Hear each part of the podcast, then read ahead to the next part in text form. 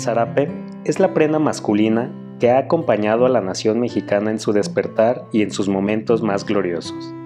Inspirado en la tilma prehispánica, un rectángulo de dos lienzos unidos por el centro, con un nudo al frente o al lado, e influenciado por las mantas españolas de diversas provincias, como la jerezana, la aragonesa y la toledana, así como por diseños arabescos y posiblemente peruanos.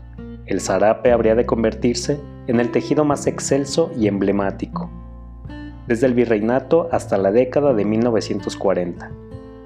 En un inicio conocido como fresada o frazada, para el siglo XVIII surgió el término de zarape en la provincia de la Nueva Vizcaya, actualmente Zacatecas, Chihuahua y el sur de Coahuila.